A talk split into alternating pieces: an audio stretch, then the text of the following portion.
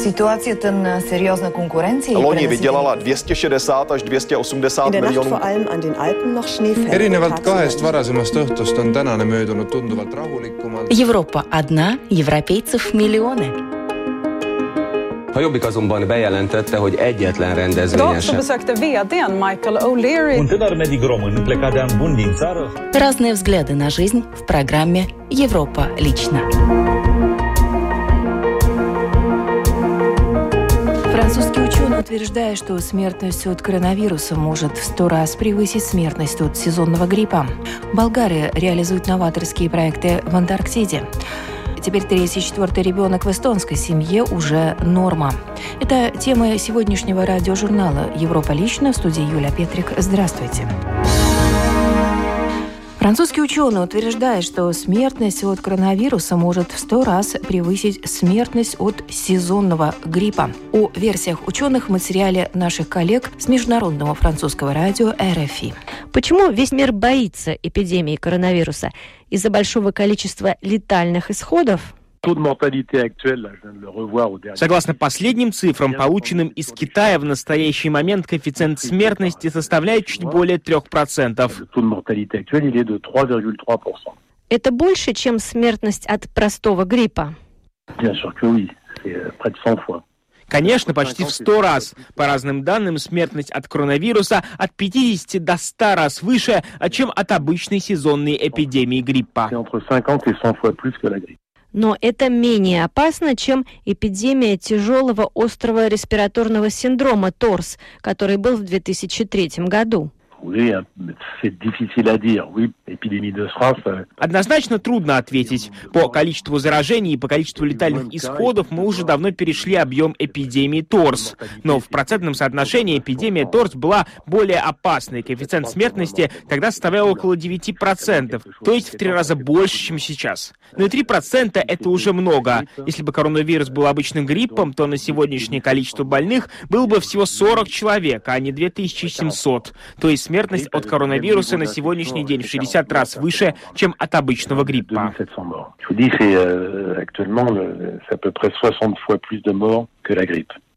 Кто входит в так называемую категорию риска? Кто больше всего страдает от коронавируса?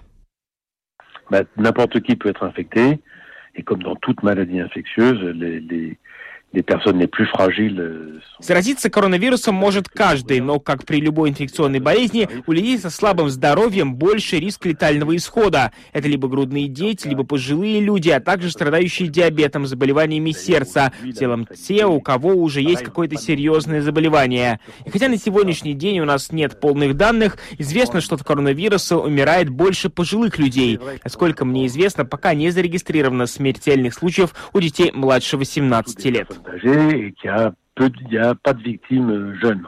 Aucune victime de moins de 18 ans, j'ai lu. У властей разных стран мира вызывают наибольшее беспокойство так называемые бессимптомные носители вируса. Это те, кто никаких внешних признаков болезни не проявляют, но вместе с тем могут заразить коронавирусом окружающих. Такое возможно? Bien sûr. Да, конечно, как и любой инфекционной болезни, можно быть носителем вируса, не болея, но и передавать его другим людям. Как раз так вирус чаще всего и передается. Transmet. И как от этого можно защититься? В таких случаях ничего сделать невозможно. Кроме закрытия городов и запрещения полетов. Mais même, vous voyez, en faisant ça, les- la Chine a réussi à... Да, Китай таким образом смог снизить распространение эпидемии, но около 80 тысяч зараженных – это все равно очень много. Но мы даже не можем себе представить, что бы произошло, если бы Китай не закрыл целые города. Pas pas. Какие на сегодня существуют методы лечения от коронавируса и как скоро можно ожидать вакцину от этой болезни? Oui, un vaccin va se trouver euh, rapidement, c'est peut-être pas Мы найдем вакцину от коронавируса, но произойдет это рано или поздно, трудно сказать. Много лабораторий в разных странах сейчас работают над этим. При этом существуют разные технологии. Я думаю, что к апрелю или к маю первые вакцины будут разработаны. Но качество этих вакцин не обязательно будет хорошим, так как быстрые технологии не позволяют этого. Программа, над которой мы работаем, позволит изготовить вакцину не раньше сентября. Конечно, мы надеемся, что к этому времени эпидемия завершится. Что касается лечения, то специфических лекарств от коронавируса не существует. Сейчас лечат лишь симптомы, жаропонижающие, противовоспалительные и кислород для тех, кому трудно дышать. Существуют первые публикации о результатах лечения различными противовирусными средствами, например, используемыми при лечении Эболы или гепатита С, но пока это только начальные данные. Сказать, как они будут действовать при широком применении, невозможно. Ebola ou, euh, ou d'autres infections, l'hépatite C. mais c'est au tout début, on ne sait pas encore comment ça marche. А сколько времени нужно, чтобы доказать, что один из методов лечения работает? C'est pareil, si on veut faire une étude brouillonne très rapide, prendre des risques. Это так же трудно, как назвать сроки изготовления вакцины. Если действовать быстро и мало изучать побочные эффекты, то все может быть очень скоро, но в нормальных условиях такая работа занимает годы. Эта ситуация, к сожалению, обычная. Вирус совершенно новый, ранее незнакомый. Невозможно требовать от ученых протестированные средства от вируса, который еще два месяца назад был неизвестен. Для разработки нового медикамента потребуется много времени. На нынешней стадии за два месяца после открытия коронавируса готового лекарства пока нет. Le temps de, de la recherche et le temps de la mise au point de médicaments et de vaccins, c'est un temps long. Euh, on n'est pas au stade d'avoir quelque chose en, en un mois ou en deux mois. Вас, как ученого, пугает эта эпидемия? Вы больше встревожены, чем, например, при эпидемии ТОРС 2003 года? Да, так как эпидемия развивается быстрее, чем ТОРС. Тогда чек эпидемии был покашен довольно быстро. Сейчас же развитие выходит из-под контроля. Сейчас мы на пороге пандемии. Если эпидемия затронет еще один континент, если там обнаружится то же число заболеваний, что и в Италии, то будет официально объявлено о пандемии. Но по определению пандемия затрагивает более двух континентов. Сейчас эпидемия затронута только Азия и Европа, и пока нет большого количества заражений в Америке и в Африке. Это не является пандемией. Но если говорить о Евразии, то здесь же можно говорить о пандемии для половины населения планеты. On n'appelle pas ça pandémie. Mais bon, si ça touche tout le continent eurasiatique, c'est déjà une pandémie pour la moitié du monde. Насколько велик риск превращения эпидемии коронавируса в пандемию? Très difficile à dire. Очень трудно сказать. Например, то, что произошло на днях в Италии, застигло всех врасплох. Это может повториться как в Европе, так и в Канаде или где-нибудь еще. Очень удивительно, что очень мало случаев зарегистрировано в Латинской Америке и в Африке. Возможно, это связано с климатом, но в этих странах также бывают эпидемии сезонного гриппа. Другими словами, эта болезнь настолько неизвестна, что ничего нельзя предвидеть. Абсолютно так. Вы сделали правильный вывод.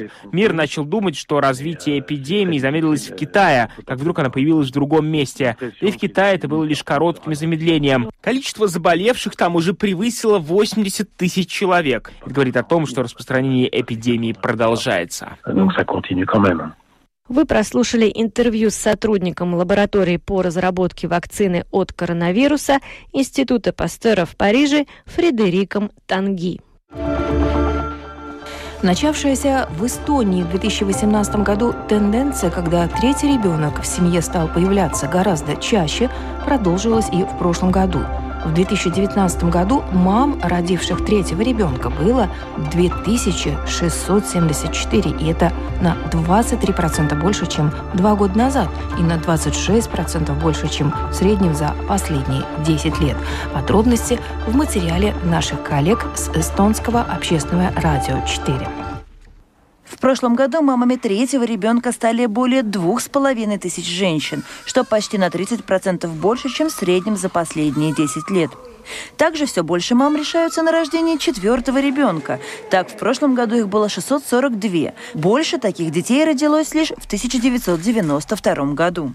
Я уверена, что пособие на третьего и четвертого ребенка, которое выплачивается с июля 2017 года, добавило родителям чувство безопасности. Демограф Алан Пур отмечает, что в общей сложности в год рождается на 10-12% меньше детей, чем необходимо для стабильной численности населения. Может ли увеличение рождаемости третьих и четвертых детей стабилизировать ситуацию? в кратком э, промежутке времени это, это возможно, значит, э, в течение там 3, 4, 5 лет. Но более далеком э, перспективе это, конечно, невозможно. Когда у нас нет первых рождений, тогда вторых и третьих тоже не будет. И это основа то, что просто родителей меньше для, для этих детей. То поколение, которое сейчас вступило в возраст деторождения, уже более малочисленное, чем предыдущее. Также возраст рождения детей с каждым годом становится все выше. Это общий европейский тренд. Мамами становятся все позже и позже. Мне кажется, то, что это возраст более или менее одинаковый в этих разных странах, но в то же время э, э, значит, уровень рождаемости э, варьируется. Так что там нет такого очень сильного, как это, Э, э, сильной связи между этими двумя переменными, значит, возраст рождения и уровень э, рождаемости. Алампур считает, что в таких условиях повлиять на рождаемость только одними пособиями невозможно. Здесь очень важен комплексный подход. Необходимо подстроиться по существующие тренды, а не пытаться их изменить.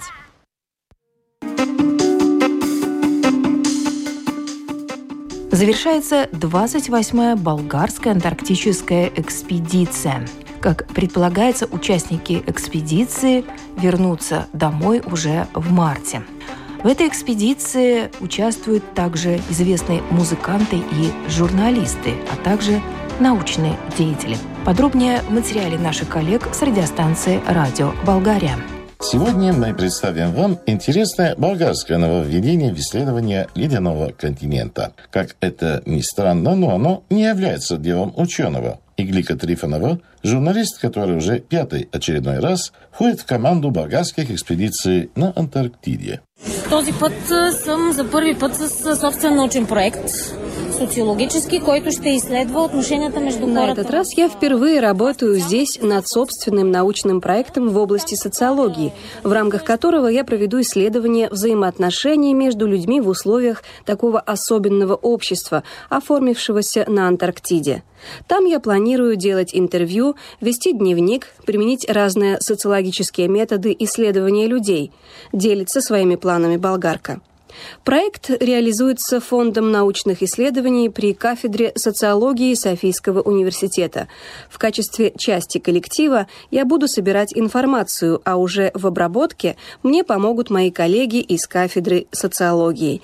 Идея в том, чтобы этот проект стал докторской диссертацией. Такое социологическое исследование проводится впервые на болгарской базе на Антарктиде, да и нет информации, чтобы другие социологи раньше работали на ледяном континенте. Что касается идеи, Иглика Трифонова уточнила – Да, напълно е мое, защото аз още при първите си ходения там видях как хората доста се променят на Антарктида, обществото, което се создава. Да, это полностью моя идея, потому что еще по ходу своих первых участий в антарктических экспедициях я увидела, как меняются люди здесь.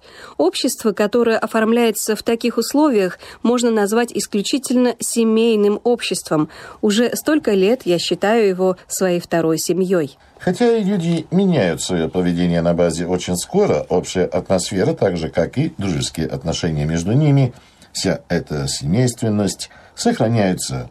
И по своему возвращению в Болгарии они продолжают встречаться и поддерживать контакты между собой. Это антарктическое общество оказалось устойчивым не только в условиях ледяного континента, что и побудило Игдику Трифонову исследовать его более пристально. Предмет на психологията как хората се справят с екстремните условия. Докато в случая социологията изследва отношения... Вопрос о том, как люди реагируют на экстремальные условия, является, скорее всего, предметом психологии, тогда как социология исследует отношения между людьми, то, как формируется эта общность, чему обязано своему успеху это общество, у которого есть свои правила и которое продолжает соблюдать их даже и за рамками этой экстремальной среды. На болгарской базе святого Климента Охридского есть свои правила, писанное и неписанное. Они устанавливают, как функционирует база, как распределяются наряды по дежурствам, кто за что отвечает, как должны вести себя люди, выходя на работу вне базы и прочее. Как разрешаются конфликты на полярной базе и кто принимает решение об их разрешении в случаях их возникновения.